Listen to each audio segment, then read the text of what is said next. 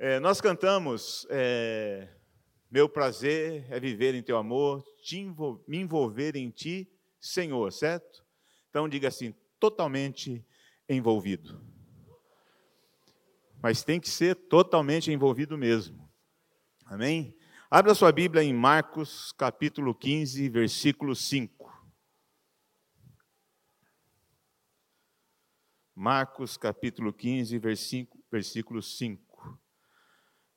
Pai, nessa hora nós te agradecemos e usa as nossas vidas para que o teu nome seja louvado, glorificado. Nós entendemos que e cremos que o teu Espírito Santo está aqui capacitando cada um de nós para receber a tua palavra em nome de Jesus. Amém. Marcos capítulo 15, versículo 5 diz assim: Mas Jesus não respondeu nada e Pilatos ficou impressionado. Outra tradução diz: Então os principais sacerdotes o acusavam de muitas coisas. Tornou Pilatos a interrogá-lo: Nada respondes? Vê quantas acusações te fazem. Jesus, porém, não respondeu palavra, a ponto de Pilatos muito se admirar. E eu pergunto: o que leva uma pessoa a não se defender.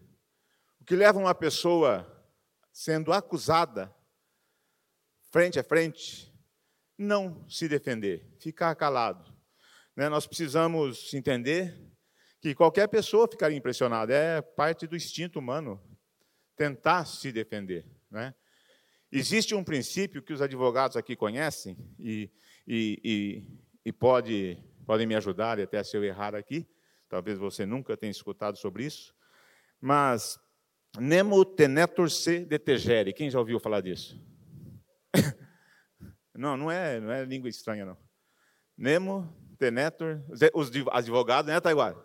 Norma, é, mais ou menos, nem ele sabe também. Tá no, eu procurei lá, falar assim, é o princípio, né, que o ser humano, a pessoa tem o direito de não produzir prova contra si mesmo. Já ouviu isso? Você está dirigindo alcoolizado, o cara chega com bafome, você fala, não vou, não vou assoprar aí.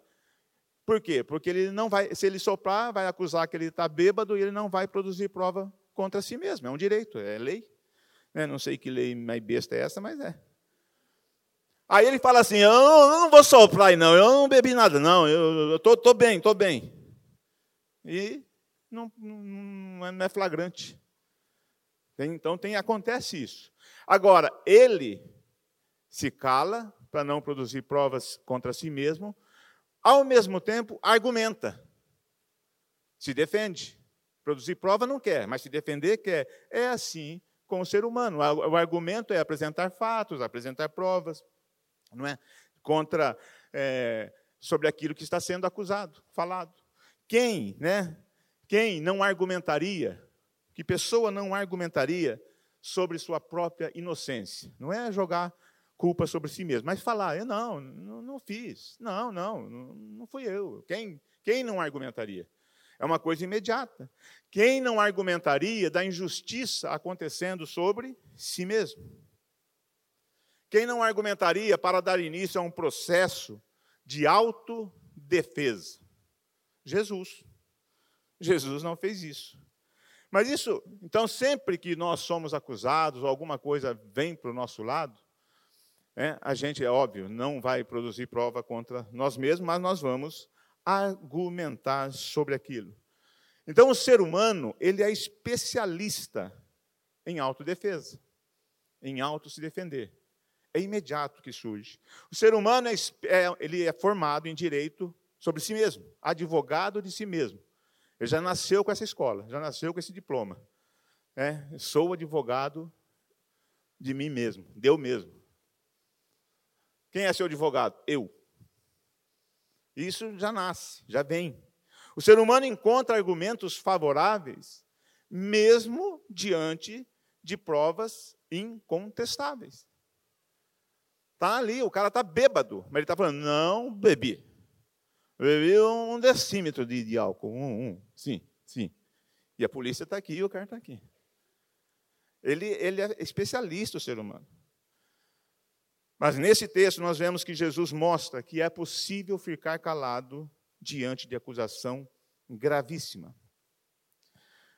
Diz assim: então os principais, no versículo 3, sacerdotes o acusavam de muitas coisas.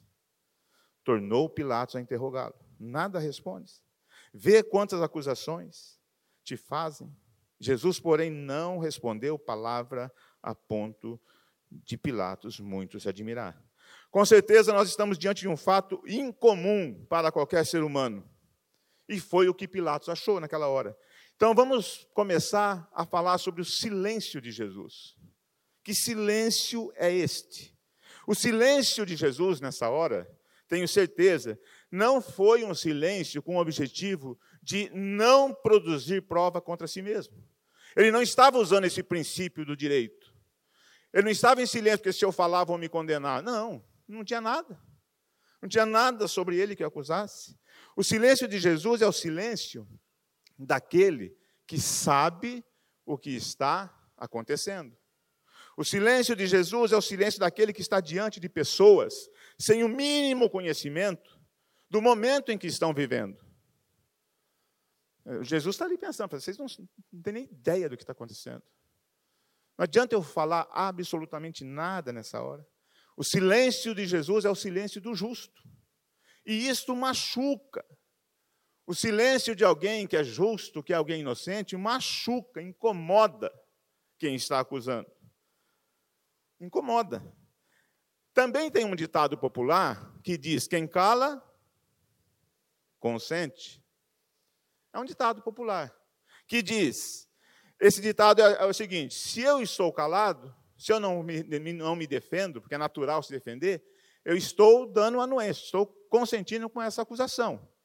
É mais ou menos o outro vai pensar, mas assim, ele é culpado, ele não fala nada, ele não se defende, então ele é culpado. E agora Jesus está em silêncio diante de várias acusações, diz a palavra. Será que essas pessoas entenderam que o silêncio de Jesus era o silêncio de quem estava consentindo com as acusações?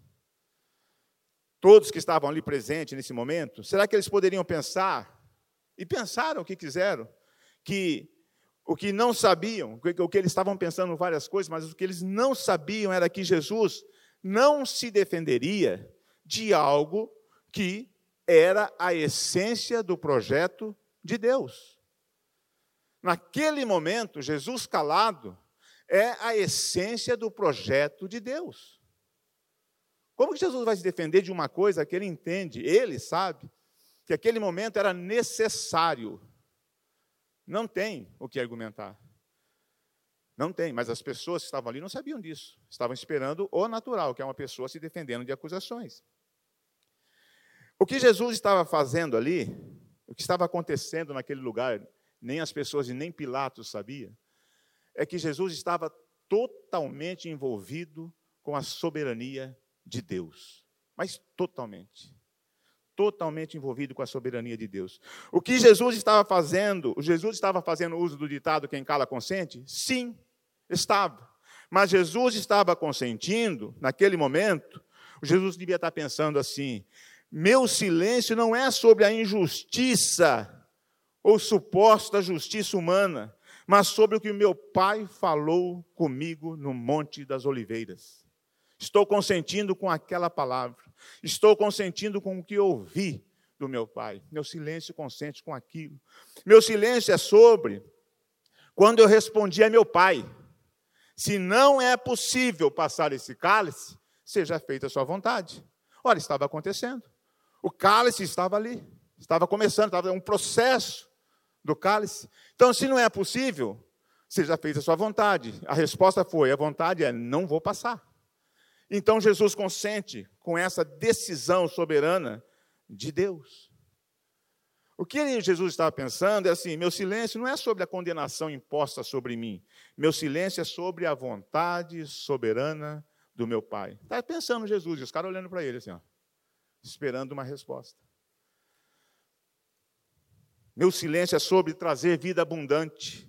Meu silêncio é sobre trazer vida eterna. Meu silêncio é sobre quem crê que eu sou filho de Deus. Por isso estou em silêncio.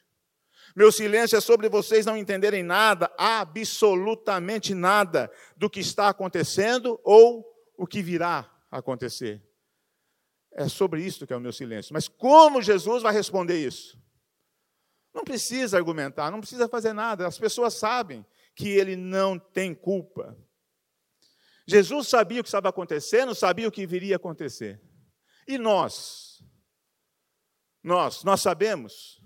Nós sabemos o que está acontecendo hoje. Nós sabemos, conhecemos, entendemos o momento em que estamos vivendo. Nós entendemos o que está por vir.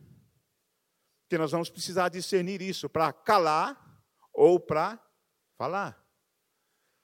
Tem momentos para falar, para anunciar, e tem momentos para silenciar.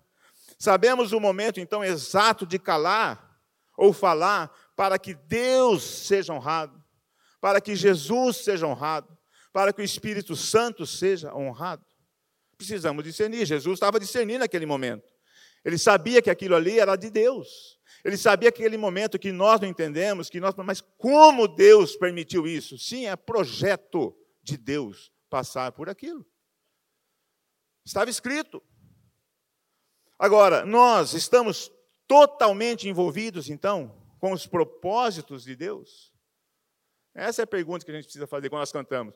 Meu prazer é envolver no teu amor, me envolver em ti, Senhor. Estamos totalmente envolvidos com a vontade soberana de Deus. Que vontade é essa?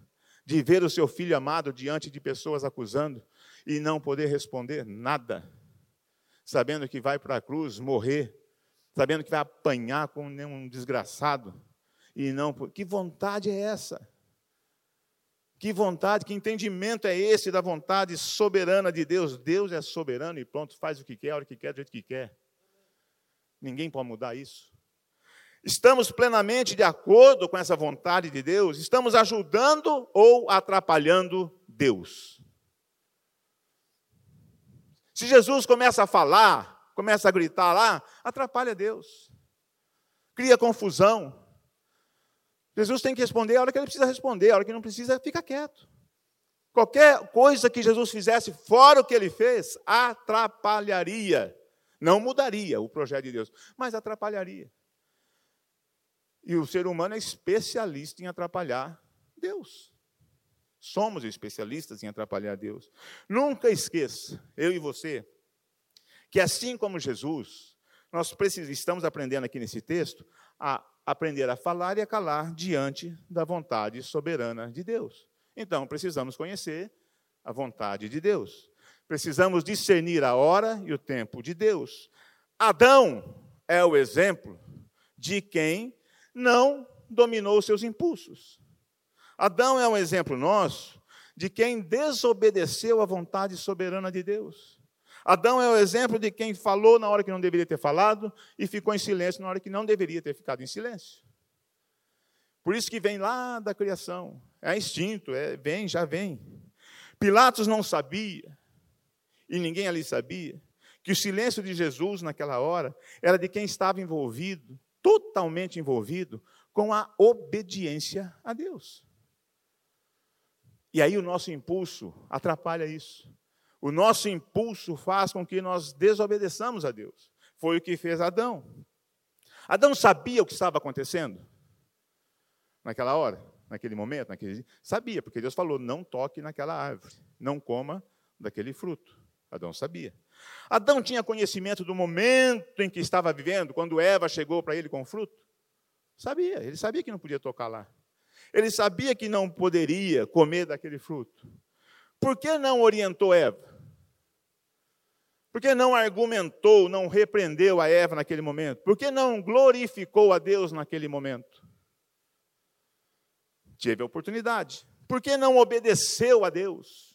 Porque não estava totalmente envolvido com a obediência a Deus. Porque não estava de acordo com a vontade de Deus. Não estava envolvido com a vontade de Deus. Porque perdeu a oportunidade de ficar calado no momento em que foi questionado por Deus. Quando Deus perguntou, assim como Pilatos perguntou a Jesus, quando Deus perguntou a Adão: Onde estás? Ele estava escondido. E ele poderia ter ficado em silêncio, poderia ter feito qualquer coisa, mas ele, a mulher que me dá, abriu o bocão, né? Abriu o bocão, a mulher que me desse por esposa, ela me deu da árvore e eu comi.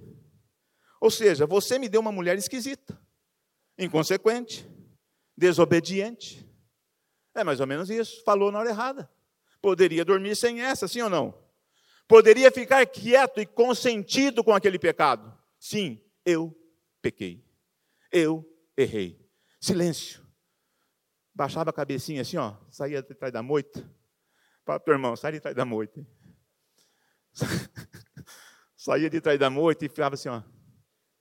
E Deus. Não, a mulher argumentou, defendeu, autodefesa, justiça, advogado, direito, escola de direito, nasceu lá no Éden, Adão, professor máximo de direito humano.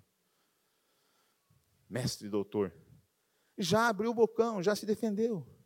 O primeiro Adão usou um argumento orgulhoso, uma resposta soberba, uma defesa absurda, porque Deus já sabia. Uma defesa absurda, não tem, não tem, perdeu a oportunidade de ficar calado. Tem hora que não, cara, não precisa falar. Não precisa falar. A gente sabe. Deus sabe. Se a gente não sabe, Deus sabe. Fica quieto. Fica quieto. Deixa Deus trabalhar. Mas o ser humano abre o bocão. Então, o primeiro Adão sabia o que deveria fazer? Sim, não fez. Poderia ter falado na hora certa? Sim, poderia, não falou. Com Eva. Fala. Não, Deus, Deus, fala, prega. Não. Silenciado na hora certa glorificado a Deus? Sim, consente com o erro. Ah, fiz sim. Errei, perdão. Consente. Poderia dormir sem aquela? Sem essa? Sim, poderia. O segundo Adão sabia o que deveria fazer e fez. Falou na hora certa, ficou em silêncio na hora exata, discerniu a hora e o tempo de Deus, sabia o que estava acontecendo, deixou Deus agir, respeitou, honrou a vontade soberana de Deus. Mas que história é essa de primeiro Adão e segundo Adão? Está na Bíblia, não sou eu que estou inventando isso. Primeiro Adão, Adão. Segundo Adão, Jesus. É o que a Bíblia diz. Não precisa abrir, só acompanha comigo. 1 Coríntios 15, 45. O primeiro homem, Adão, foi feito alma vivente. O último Adão é espírito vivificante. O primeiro homem formado da terra é terreno. O segundo homem é do céu. Como foi o primeiro homem o terreno, tais são também os demais homens terrenos. E como é o homem celestial? Também os celestiais. E assim como trouxemos a imagem do que é terreno, devemos trazer também a imagem do celestial. Assim como trouxemos a imagem do advogado de si mesmo, devemos trazer a imagem, aprender a trazer a imagem daquele que deixa Deus agir, porque ele é soberano sobre toda e qualquer situação. E assim diz a palavra, Paulo disse isso. Ele comparou então o primeiro Adão com o segundo Adão, que é Jesus, que traz essa imagem. Como então nós vamos trazer essa imagem celestial para os nossos dias, para a terra? permanecendo totalmente envolvido com o celestial. O que é celestial? Né? A palavra diz, não precisa abrir agora, só acompanhe comigo, deixa a, tua, a Bíblia aberta em Marcos aí. Filipenses diz: prossigo para o alvo, a fim de ganhar o prêmio do chamado celestial de Deus em Cristo Jesus. Há um chamado celestial para cada um de nós, e nós devemos prosseguir para esse prêmio, para este chamado celestial totalmente envolvidos com o celestial. Precisamos aprender o que é celestial. E a Bíblia, na Bíblia você encontra o que é do celestial. Certo? Alguma dúvida? Permitindo, como trazer o celestial? Permitindo que Cristo viva em nós. Pois está escrito em Gálatas 2:20, já não sou eu quem vive, mas Cristo vive em mim. Então é possível deixar permitir que Cristo viva em nós. Cristo vivendo em nós, Ele falará na hora certa e Ele silenciará na hora certa. É o celestial. Agora, eu preciso permitir isso. Que Cristo entender que não sou eu quem vive. A partir do momento que eu abrir o meu bocão para confessar que Jesus é o Senhor ah, e Salvador, Cristo vive em mim. E a partir desse momento, Ele então falará, ele responderá, ele silenciará, porque ele sabe das coisas celestiais. E eu fico na, só ali, entendendo isso. Opa, vamos, o que, que nós vamos fazer agora, Jesus? Espírito Santo, o que, que nós vamos fazer agora? Ô, pastor, o que, que, o que, que eu faço agora? É assim que funciona. Não é mágico, você acorda falando do celestial e dorme falando do terreno. Não é mágico, é decisão. É Cristo vive em mim. Como que nós vamos então trazer o celestial, a imagem? Proclamando e vivendo a verdade. Timóteo 2,4 diz: deseja que Deus deseja que todos os homens sejam salvos e cheguem ao conhecimento da verdade. Então, nosso, nós temos que falar.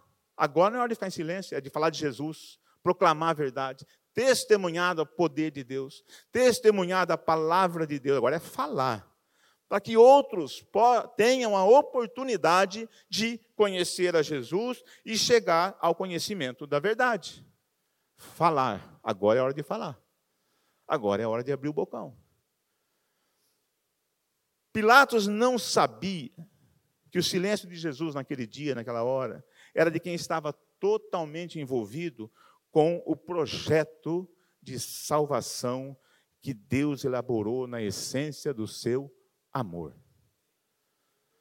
Ele não sabia. Ninguém sabia. Só Jesus sabia ali. Ou quem tivesse lido a, a palavra, né, os textos da, da, da Escritura, e ficar ligado lá. Aquele momento era a essência, o projeto de salvação. Estava dando início ali, estava ali, estava acontecendo, estava finalizando, né, na verdade, aquele que mudaria a história da humanidade. O projeto da salvação de Deus. Então vamos analisar esse contexto. Vamos lá no versículo 6 que diz: Ora, por ocasião da festa, era de costume soltar ao povo um dos presos, qualquer que eles pedissem. Era normal naquela época. Solta um preso. Tinha uma festa lá, solta um preso. Qual preso? O povo decidia, aquele qualquer que eles pedissem, está escrito, o povo tinha, tinha direito de escolher um preso para ganhar a liberdade. Qualquer preso. Não importa o crime, não importa a situação, o povo escolhia. Havia um chamado Barrabás, preso com amotinadores, os quais em um tumulto haviam cometido homicídio. E Barrabás, então, agora é um dos candidatos. Tinha vários. Mas por que Barrabás? Não sei. Foi lembrado lá, entre muitos lá. Talvez foi, era o pior bandido da época. Ou talvez porque escolheram Barrabás lá, os, as autoridades, porque Barrabás era inocente. Eles imaginavam que Jesus era inocente, né? Roma.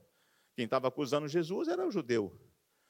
Imaginava que era inocente, vamos colocar um inocente perto. Não sei, não, não tem, não tem assim um, uma certeza do porquê Barrabás.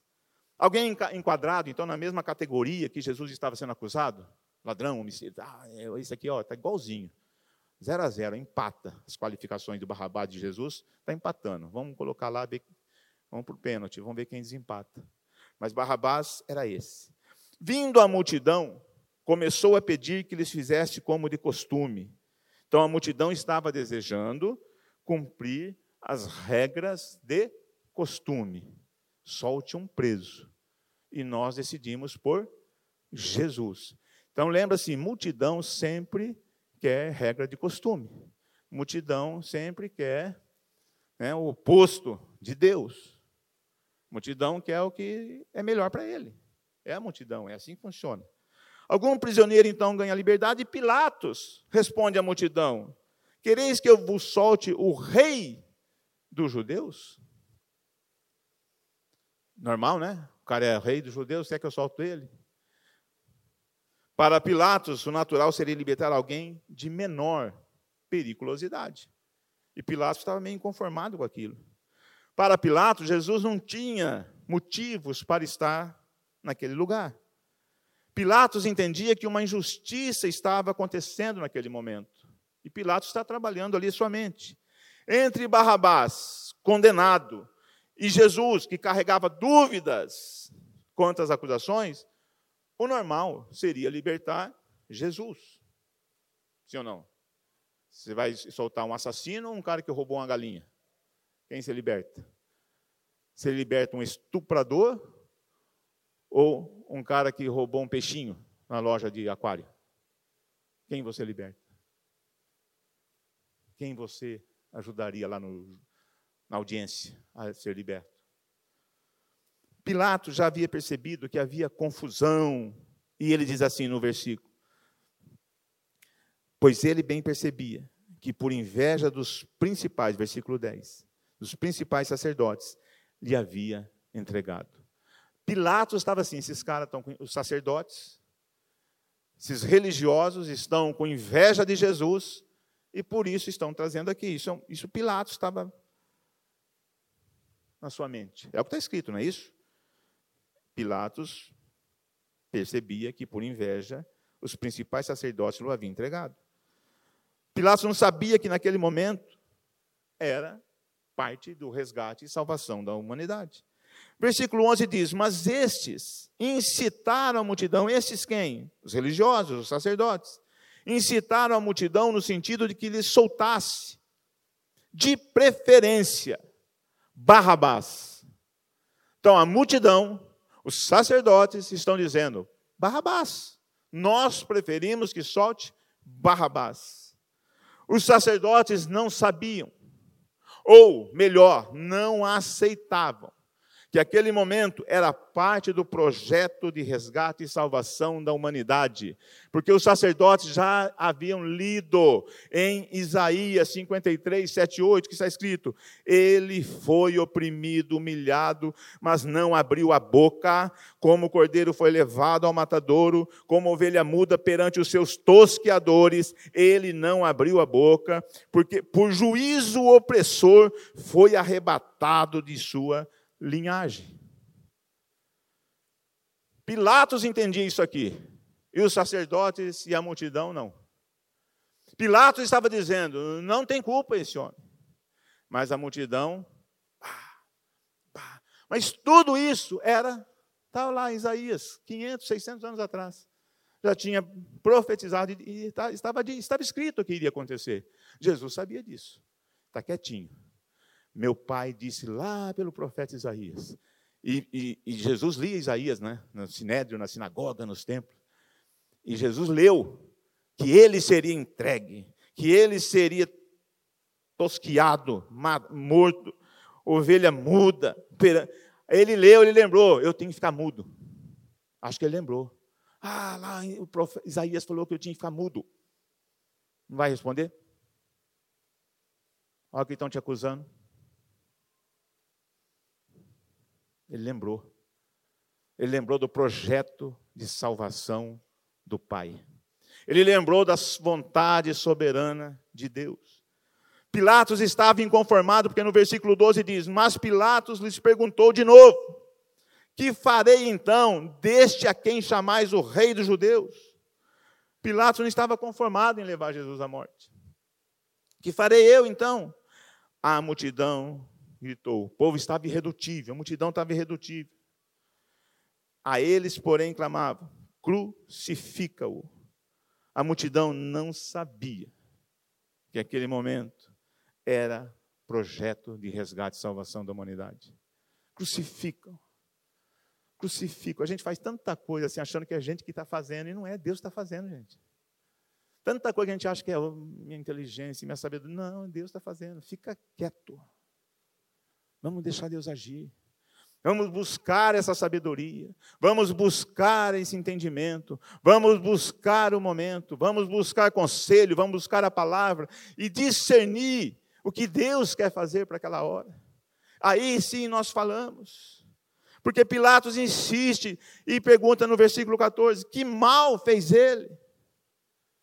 Que mal fez esse homem? Vocês trouxeram esse homem aqui, ele está em silêncio aqui diante das acusações, mas que mal fez ele? Eu não vejo mal nesse homem. Outra tradução diz: por quê? Que crime ele cometeu? perguntou Pilatos.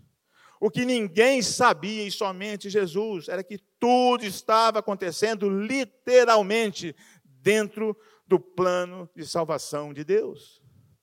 Literalmente. Se todos eles voltassem para as Escrituras, eles entenderiam aquele momento. Ou não, nem, nem chegaria naquele momento. Não sei o que Deus estava. Mas aquele momento era aquele momento. Não tinha opção. Nem para Jesus, porque ele ouviu lá no Monte das Oliveiras, e nem para ninguém. Estava consumado, era o que Jesus falaria. Iria falar, né? Vai falar na cruz daqui a pouco. Pai, está consumado. Ninguém imaginava que uma morte na cruz, que é destinada a bandidos, a criminosos, geraria vida, graça abundante. Ninguém imaginava isso. Mas onde abundou o pecado, superabundou a graça, Romanos 5:20. A gente não consegue imaginar que hoje nesse culto, se eu abrir minha boca e confessar Jesus como Senhor, eu sou tenho o direito de ser chamado filho de Deus e ganho a vida eterna. Ninguém imagina isso. Não acredita. Não acredita. Como ali naquela hora, ninguém está imaginando. Jesus sabe o que estava para acontecer. Jesus sabe que depois ele vai ser ressuscitado por Deus ainda. Jesus sabe que vai vencer a morte. Jesus sabe que aquela dor é momentânea. Jesus sabe que aquela dor é necessária, porque Jesus está totalmente envolvido com o amor de Deus. Totalmente. Totalmente. Ele entende que aquele momento é amor de Deus. Ele entende que aquele silêncio dele, aquela hora em que ele está ali prestes a, apanhar, a levar chibatadas, socos, cusparadas, Aquele momento, para quem estava vendo, é maldição. Significa um homem que foi abandonado por Deus, significa um homem rejeitado por Deus, mas Jesus sabe que aquele momento é amor de Deus descendo, derramado sobre a humanidade, sobre todo aquele que crê e confessar que Jesus é o Senhor. Jesus sabia disso, Jesus não tinha dúvida disso, então, deixa acontecer. Por isso que rejeitar a Jesus, por isso que quando nós lutamos contra Jesus, contra o nome de Jesus, é o mesmo que rejeitar o amor de Deus e crucificar Jesus novamente em nós. Não, não vamos crucificar mais Jesus na cruz, já foi, já foi feito, já morreu, não, não dá mais fazer isso. Já ressuscitou, agora é entre eu e ele. Agora, que mal Jesus fez? Porque nós rejeitamos. Porque eu rejeitei tanto a Jesus. Porque eu falei tanta asneira quando falavam de Jesus para mim. Porque quando a gente fala para você falar o nome de Jesus ou eu, a gente engasga, a gente engasopa. Por que, que é difícil falar o nome de Jesus se ele está morto? Ué, está morto. Está morto. Porque quando a gente está engasopado para falar o nome de Jesus, quando o nome de Jesus não sai pela nossa garganta, não é porque eu tenho medo de morto, é porque ele está vivo e eu tenho medo de aceitá-lo e de que a minha vida mude por conta do poder de Deus. É só por isso. Porque Satanás fica querendo me agarrar. Ah, não fala, não fala. Porque a multidão solta Barrabás, deixa Jesus preso e fica como se estivesse agarrando. Porque qual a dificuldade em falar Jesus? Qual a dificuldade de falar Jesus derramou seu sangue pela minha vida? Tem gente que não consegue falar. Por quê? Está morto. Não, está vivo, plenamente vivo, ao lado de Deus Pai, intercedendo por nós exatamente agora. Jesus sabia disso, estava totalmente envolvido com esse amor. Então, nós precisamos pensar por que essa resistência. Porque quando alguém conversa de Jesus com a gente, a gente resiste. Por que a gente não quer ouvir? Não quer, vai falar de Jesus? Não quer nem ouvir. Por quê? Está morto. Então você não passa em frente de cemitério? Você não passa em frente ou não? Posso contar aquela historinha do cemitério ou não? Tem que perguntar para o dura aqui, senão. Nós tínhamos uma pizzaria em Adamantina. E eu sou literal. Se a pizza é manjericão, é com manjericão, não é com cebolinha. Põe cebolinha e fala manjericão, só porque é verde. Não. Tem muita pizzaria que a gente come pizza com cebolinha. Manjericão. E no meio da noite, no auge do movimento, pizza que sai. Pizza saindo. Ah, acabou o manjericão. Acabou. Meu Deus, acabou o manjericão. Onde eu compro agora? O estoque de manjericão foi. Uma das que mais sai é com manjericão.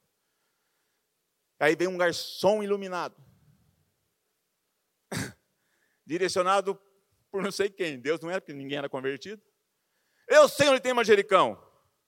Onde, amado irmão? No cemitério. Eu fui lá e perto de um túmulo eu vi um pezão. Ah, é? Grande, grande, umas folhonas. É, é. Thelma no caixa. Estava grávida, né? Thelma estava no caixa, grávida, barrigão. Thelma! Joel, Joel chamava o garçom. Joel, né? Sei lá. Joel, sabe onde tem manjericão? Onde tra? No cemitério. A gente tinha um fusquinha, um carrinho lá, um fusquinha velho. E a Thelma, só ela que poderia largar o caixa. Botou o Joel do lado. Parou 11 horas da noite, em frente ao cemitério. Joel pulou o muro do cemitério, mas pensa num manjericão bonito. Pensa num manjericão criado. Ó, cada folhona. Foi lá. A Thelma, imagina a Thelma na frente do cemitério, 11 horas da noite, com um carro esperando um cara que pulou o cemitério, volta pulando o muro. O que você ia fazer aqui? Roubar os defuntos? Não, vem pegar manjericão para Jano fazer pizza. Morto, está morto.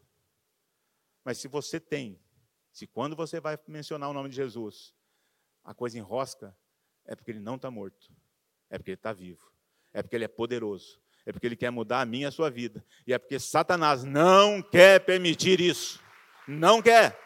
Solta Barrabás, mas não solta Jesus, não. Se você soltar Jesus, falar, Jesus tá, vive em você, vive em nós. Deixa ele preso, não fala não. Então é isso que estava acontecendo. Por isso nós resistimos.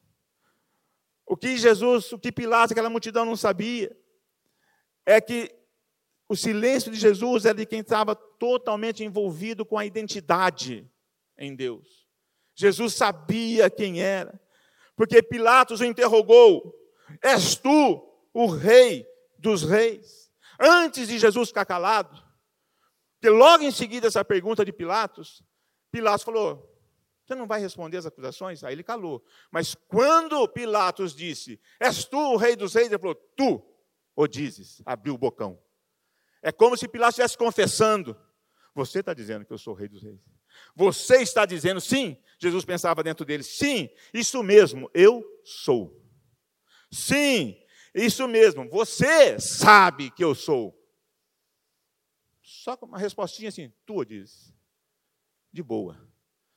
No livro de João, aparece um discurso maior, quando Pilatos pergunta se ele é o rei dos judeus. E ele dá um discursinho um pouquinho maior no livro de João. Porque agora está perguntando sobre a identidade dele, não sobre a acusação dele. Quando somos perguntados sobre a identidade, sobre Jesus, sobre... aí é hora de falar. Sim, Deus é Deus, Deus fez isso, Deus fez aquilo, Deus é assim, Deus é isso, é Jesus é isso, Jesus é aquilo.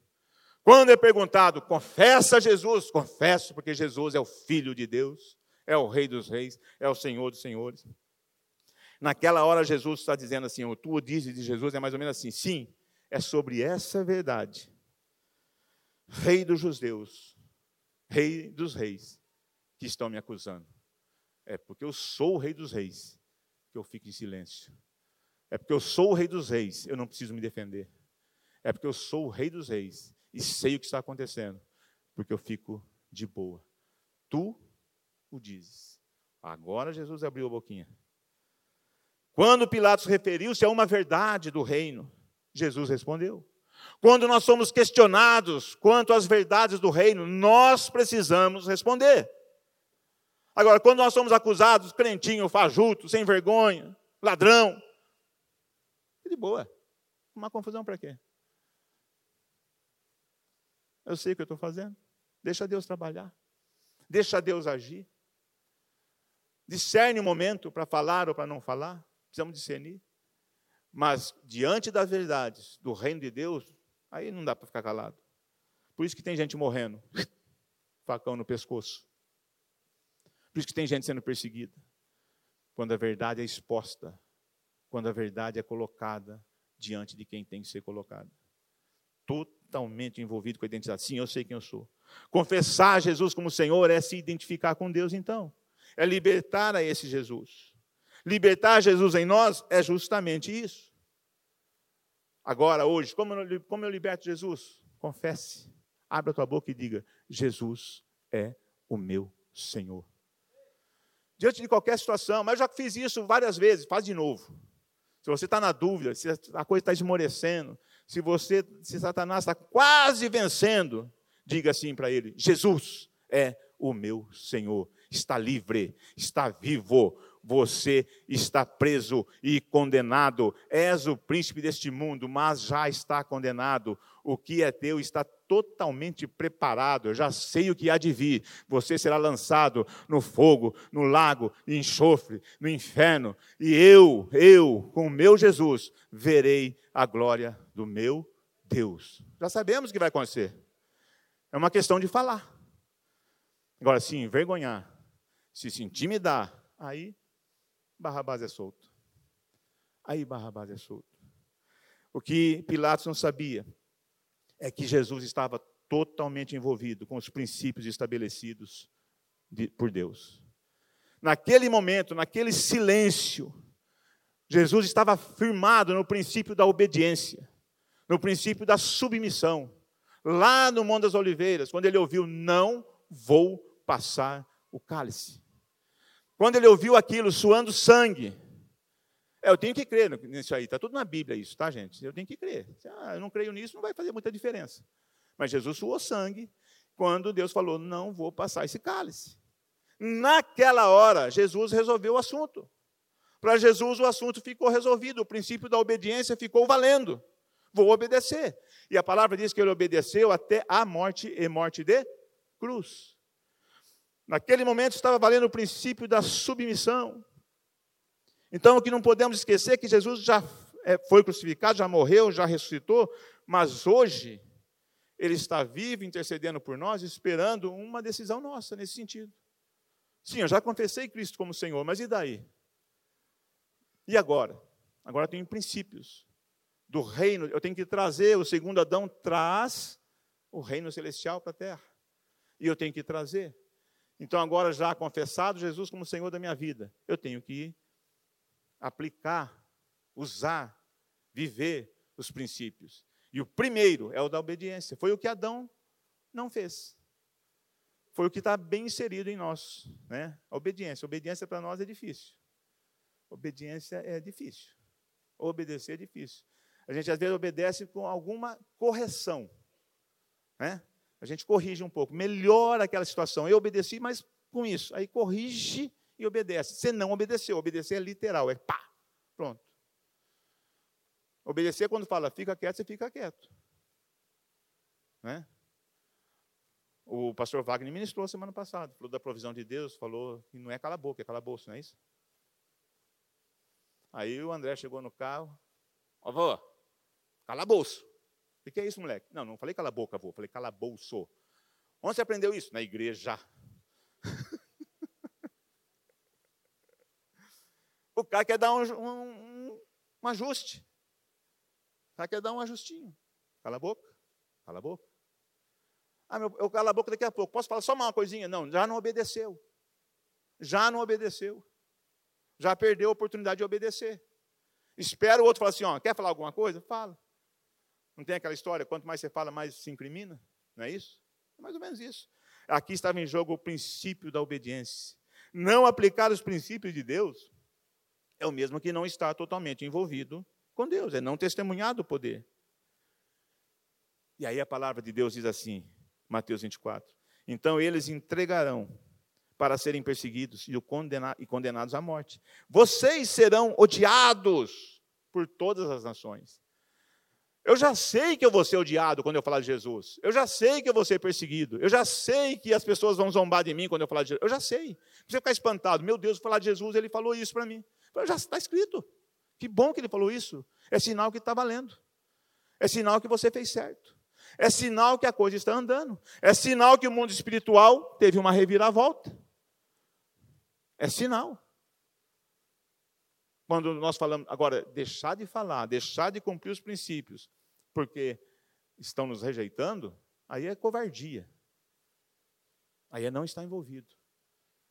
Aí não é o que Jesus nos ensinou. Na hora que falou, é, você é o rei de judeus? Sim, tu o dizes. Ele não falou, eu sou. Eu, sim, eu sou e eu vou te fulminar agora. Ele não fez isso. Ele diz, tu o dizes. Pronto, a coisa continuou. Acertou. Estava esperando essa resposta. Agora acabou para vocês. Deus, manda fogo. Ele não fez isso. Não era a hora, não era o projeto. Tu o diz. E para nós a mesma coisa. Quando nos questionarem sobre nossos princípios, é isso aí. Tu diz. É assim mesmo que funciona. Lá é assim. No reino de Deus é assim. Tu diz. Porque eles sabem. Eles estão esperando uma, uma afronta, estão esperando uma briga, estão esperando uma confusão. Não precisamos fazer confusão. Vamos deixar fazer a confusão para a hora certa. A hora que Deus decidir, nós estamos prontos. Então, nós sabemos que nós vamos ser odiados, perseguidos, nós sabemos. Tem gente, já tem, está acontecendo isso em vários lugares do mundo. No Brasil ainda, é mais ou menos, né? Fala assim, pode, nada, que não, está tão ruim que não possa piorar, fala assim. Mas se piorar, chegar na situação em que Jesus estava, você fala ou você fica em silêncio. Quando é o reino de Deus, você fala. Quando não é sobre o reino de Deus, fica em silêncio. Não tem problema. Porque pior do que Jesus estava é impossível, né? Dali era só a morte de cruz. E a multidão estava clamando, estava clamando, a multidão estava clamando por trevas. E nós estamos vivendo mundo, no mundo em que as trevas estão tentando dominar. Se os princípios de Deus não entrarem aqui em vigência, se nós, né, nesse tempo de Barrabás ou Jesus, se nós não nos posicionarmos, as trevas dominarão. E aí sim, quem que nós soltamos? Os, a, a, a, as ideologias, os conceitos do mundo, os desejos mundanos, ou nós soltamos a Jesus? Quem que nós soltamos? Como cristãos, como igreja do Senhor Jesus. Nós vamos liberar a Jesus nesses dias, quando os princípios de Deus estiverem sendo vistos através de nossas vidas. Quais são eles? Alguns. Arrependimento é um princípio. Ou nós nos arrependemos, ou não funciona a coisa. Arrependei-vos, porque é chegado entre vós o reino de Deus. Perdoar, você sabe, todos nós sabemos. Amar incondicionalmente é um princípio. Servir ao próximo é um princípio. Santidade é um princípio. Fidelidade a Deus é um, são princípios do reino. Ou nós vivemos isso, ou nós aprendemos a viver isso, ou Barrabás fica solto. Então, diante de questionamentos, diante de, de, de posicionamentos, de enfrentamentos da sociedade, nós temos como resposta o arrependimento, o amor, o perdão, a santidade. Até aqui eu vou, daqui para cá não vou. Nós precisamos ser luz nas trevas, porque a multidão continua clamando.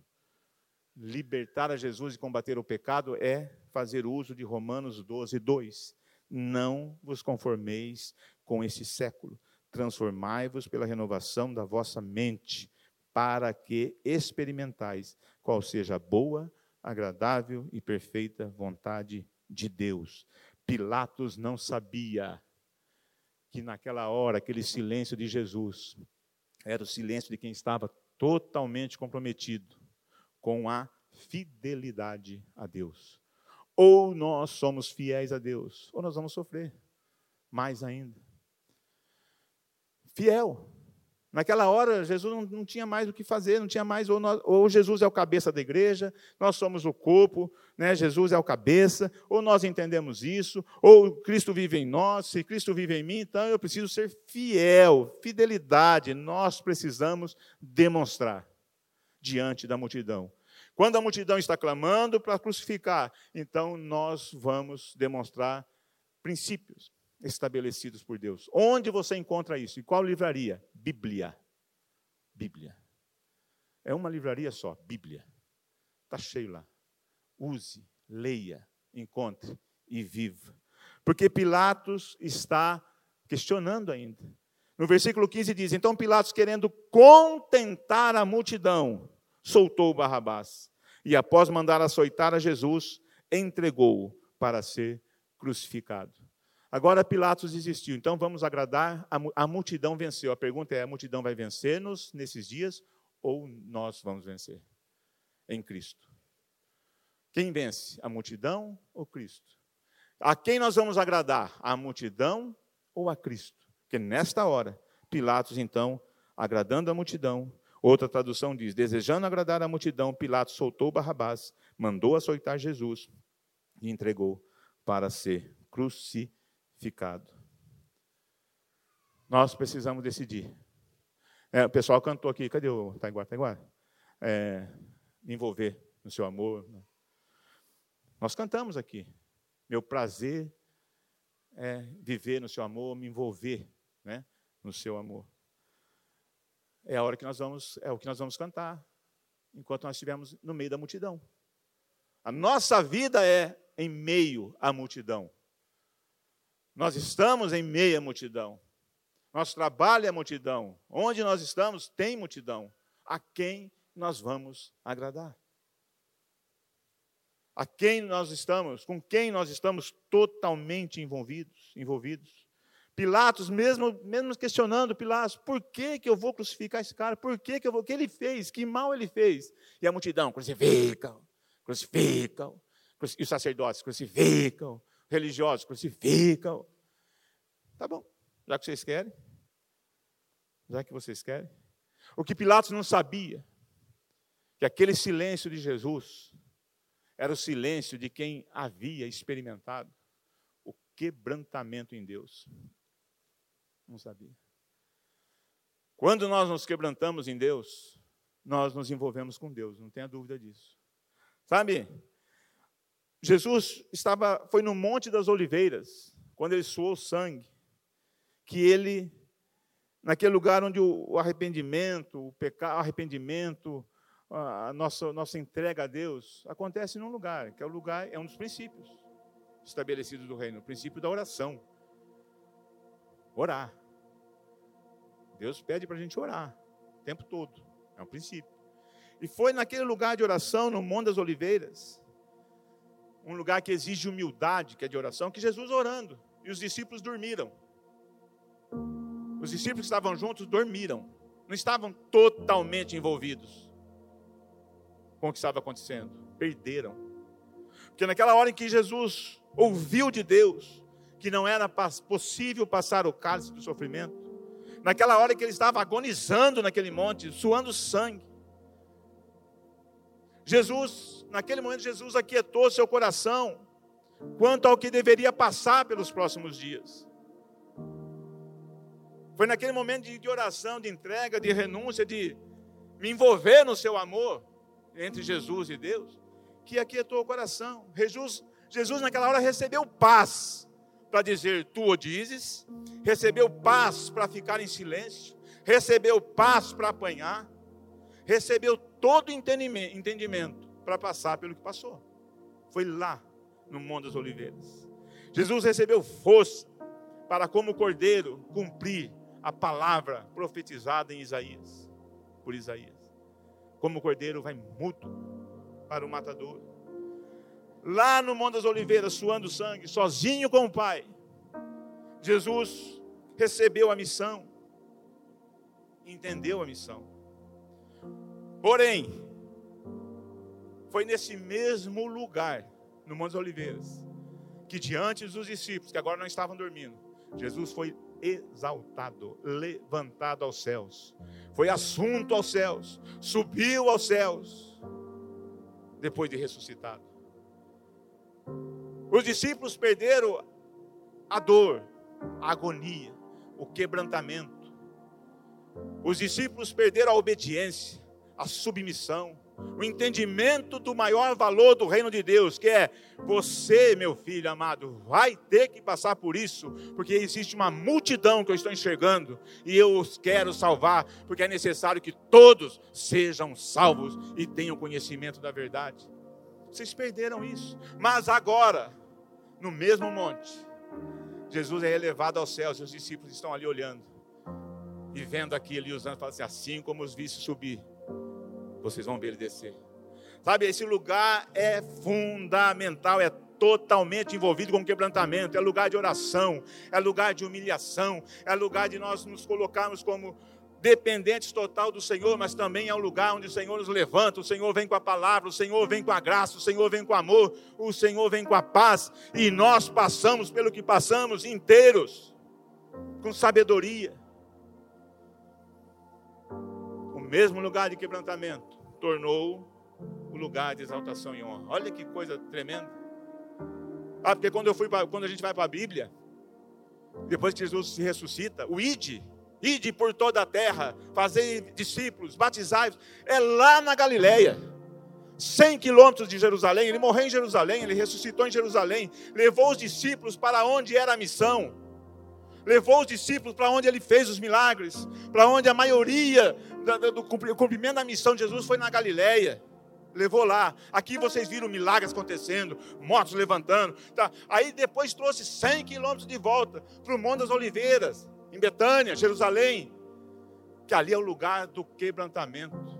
Ali é o lugar da morte e da ressurreição. Então vá, faça discípulos em meu nome, testemunhe, estejam totalmente envolvidos comigo neste lugar de quebrantamento. É aqui que a coisa acontece. É aqui que diante de acusações eu fico em silêncio, porque o meu Pai é soberano e dono e Senhor de todas as coisas e subiu aos céus. Pilatos não sabia que Jesus estava totalmente envolvido com o Espírito Santo, como nós estamos hoje. E hoje, depois de tudo isso, desse silêncio, dessa dor, Jesus está esperando que nós confessemos como Senhor e Salvador. Jesus está intercedendo à direita de Deus Pai, dizendo que eles se envolvam com o meu amor, que eles se envolvam então contigo, Pai. Que Cristo, que eu possa viver neles e o Espírito Santo está aqui nos envolvendo para que nós possamos abrir a nossa boca e dizer: Jesus, tu és o meu Senhor. A terra há de conhecer a verdade. A multidão vai ter que se calar. Barrabás continua preso, porque quem será solto e liberto é Jesus Cristo, o meu Senhor.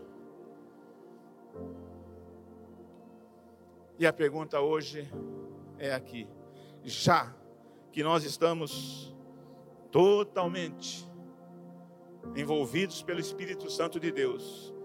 Antes de Jesus ser questionado por Pilatos, no Monte das Oliveiras, depois da ceia, orando, ele diz: Ora, todas as minhas coisas são tuas, e as tuas coisas são minhas, e neles eu sou glorificado. Há uma esperança em Jesus, de que Jesus possa ser glorificado em nós, porque todas as coisas de Deus é dele todas as coisas dele é de Deus. E Deus diz que todos nós somos dele. E agora Jesus espera que nós possamos glorificá-lo.